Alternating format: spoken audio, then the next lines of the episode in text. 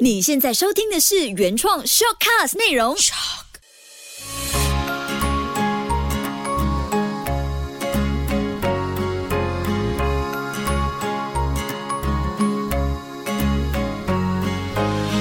秋月的育儿天地，嗨，我是秋月 Moon。在生活中，无论你已经有了爸爸或是妈妈的身份，又或是你即将成为爸爸妈妈，甚至可能你还不是家长，那今天分享的内容一定多少都可以帮助到你和小朋友建立友好关系，或是你和大人对话的时候也可以用得上哦。今天我们就来谈谈四招能替代不可以的亲子沟通方式。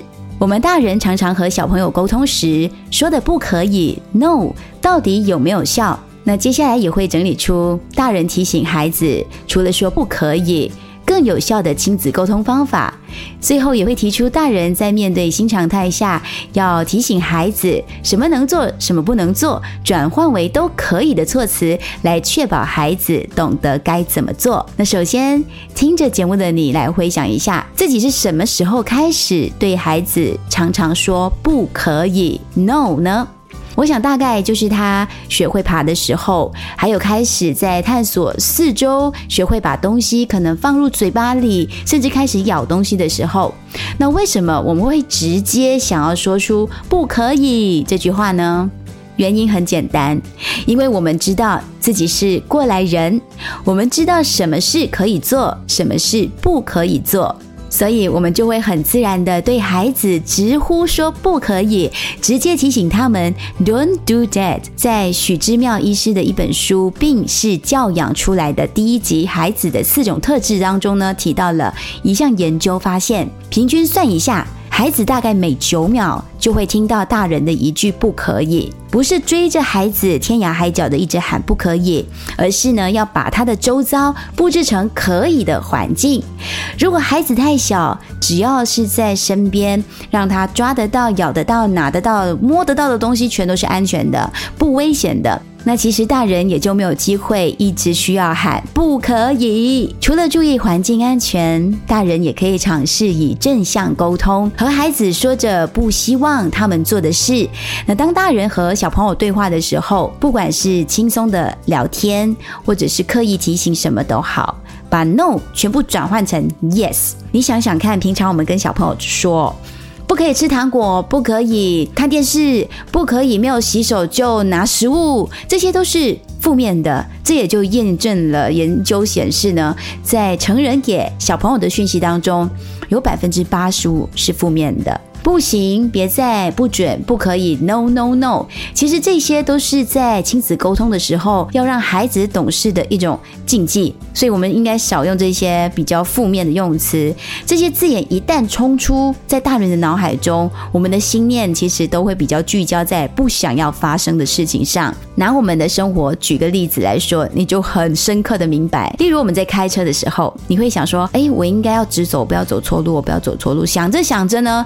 嗯，你就转个弯就走错了，或者你在跟嗯一些比较不常见面或者是客户好了，跟他讲话的时候你太紧张，然后你就会想，好，我不能紧张，我要深呼吸，我要冷静。当你越想比较不好的那个画面，它往往都会变真，都会发生。这就是像我们跟孩子说不可以是一样的，不要到处乱跑，他。听听听，乱跑乱跑，他肯定会这么做。不要捣蛋了，他只听到捣蛋，不可以再欺负哥哥。哎哎，嗯，这是我家常发生的，跟弟弟说不要再欺负哥哥了。科比每次都会被弟弟欺负，可是弟弟呢，通常都会继续的恶搞下去，所以我们很容易直冲出口。还有更好的说法吗？当然有。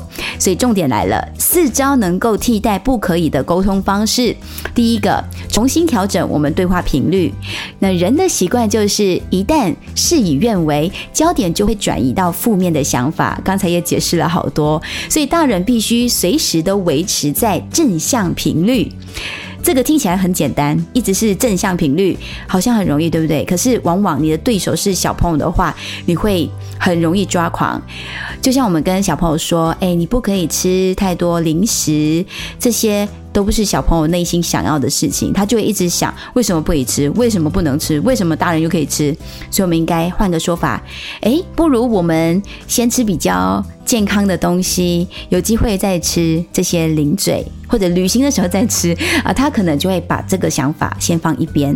第二招能够替代不可以的沟通方式，聚焦在孩子美好的发展。例如，不要把焦点都放在孩子做错的事情上，而是放在他小小的进步上面哦。这当然就要靠我们大人平常的细心观察。我们总是呢，可以在孩子比较他之前做的更好的地方，或者你就以鼓励他的方式来推动他往那个好的方向去。就比如大人也是的，我们日常中总是会聚焦在美好的发展上。像我们在减重的过程当中，如果你每天聚焦在数字跌了多少，数字怎么少，不是在你要完美的那个体型出现的时候，你往往会比较痛苦，可能也会比较难发生。所以，我们就是要鼓励你以一个最好的目标来鼓励孩子。第三招能够替代不可以的沟通方式，就是温柔和坚定的教养方式。温柔当然不是说一直忍住不摆黑脸。像我说话很温柔，我给别人的感觉是很温柔。还有秋月不会发脾气的，秋月不会凶孩子的。错，那温柔的定义是什么呢？不是叫你忍住一直不要生气，这很容易会内伤，而是我们选择以尊重孩子的方式，双向沟通嘛。所以，我们不轻易的警告他或者是批评他，而是用坚定。那坚定就是让自己稳定的给孩子更好的方向，鼓励他。就是你想要。在动怒前，你先告诉自己温柔和坚定。OK，你尊重他，用比较理智的语气跟他对话下去。你刚刚怎么会这么顽皮呢？当然，你不能够直接说，我不是说不可以怎样，不可以怎样，不不不不不不，他只会听到你一直在碎碎念。你就是跟他说，其实你刚才应该这么做，他就不会这么做啦。哦，他就可以减少你们之间的冲突出现了。这可能可以在另外一集再跟大家深入的去分享，就是用低声教育的方式。OK，第四招能够替代不可以的沟通方式，就是使用有魔力的字眼。那我们不说不可以，但是我们可以很努力的一直说可以。可以这个词其实真的是 magic，它有魔力，因为它不权威也不放纵，对孩子非常的有效。例如，你跟孩子说。你可以自己折一折被单，整理你的床。你可以自己把玩具收一收。你可以先吃饭。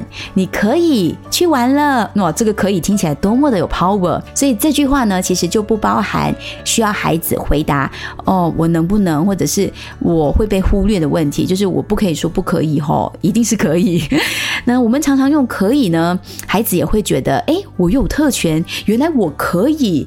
自己收拾哎，原来我可以自己完成这个功课哎，所以他会觉得我长大了，可以听起来是很好用，但是大人千万不要在后面一句再加，可以吗？这样会马上减弱呢原本那句话的力量。例如，你可以把玩具收一收，可以吗？哦，这样说的话，孩子就会觉得，嗯，难道我可以说不可以？这个问号呢，也会让孩子觉得混乱或者是不安全感。而且你听起来，你可以把玩具收一收。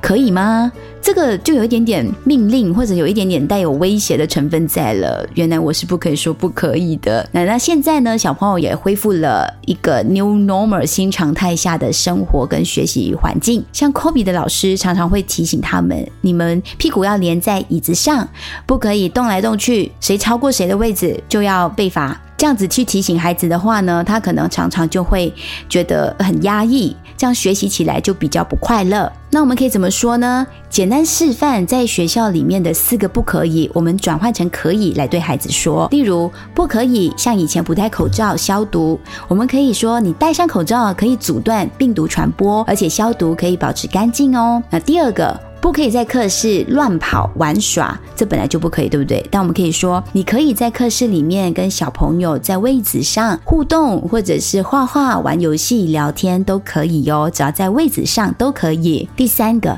不可以到食堂买东西了，但我们可以转换成，你可以在自己的位子上舒舒服服的吃自己的便当，那不是很完美呢？第四个，不可以带课本和拖拉的书包到学校喽，但我们可以跟孩子说，你可以。只带作业，背着背包，轻轻松松的去上学了耶。所以这样听起来，是不是小朋友内心的不可以少了很多？而且大人说可以的时候，我们的嘴角也会比较容易上扬，比起说不可以，常常是摆一副比较严肃的样子。所以在减少使用不可以、no、double lay 这些话的情况之下呢，其实间接的也拉近了你跟小朋友之间的距离，因为你总是告诉他他可以怎么做，他能怎么做。当他听到的都是 yes，我可以这样做耶，他是多了很多肯定跟自我的加分。这也就是让亲子关系可以更靠近，变得更融洽、更有效的沟通。这样的方法套用在你跟你的爸爸妈妈、你跟你家里的长辈，那有些长辈说不动，或者是比较难沟通的话，你都用可以的方式，他可能也会行得通。换句话说，你用在其他的人际关系上也都可以，用在你跟你的先生、你跟你的太太、你跟你的伴侣，或者是你跟你的同事、你跟你的上司，诶。都可以用得上，所以今天的可以就送给大家，也希望你可以持续的支持这个节目，然后每一期都准时收听。我是秋月，谢谢你的收听，也希望可以在我的 live page 呢看到你留言分享你的听后感或者你的收获，还有什么话想要对我说，都可以去到我个人的脸书专业，也就是 Moon Wong 秋月，搜寻一下，你一定可以找得到我。下次见。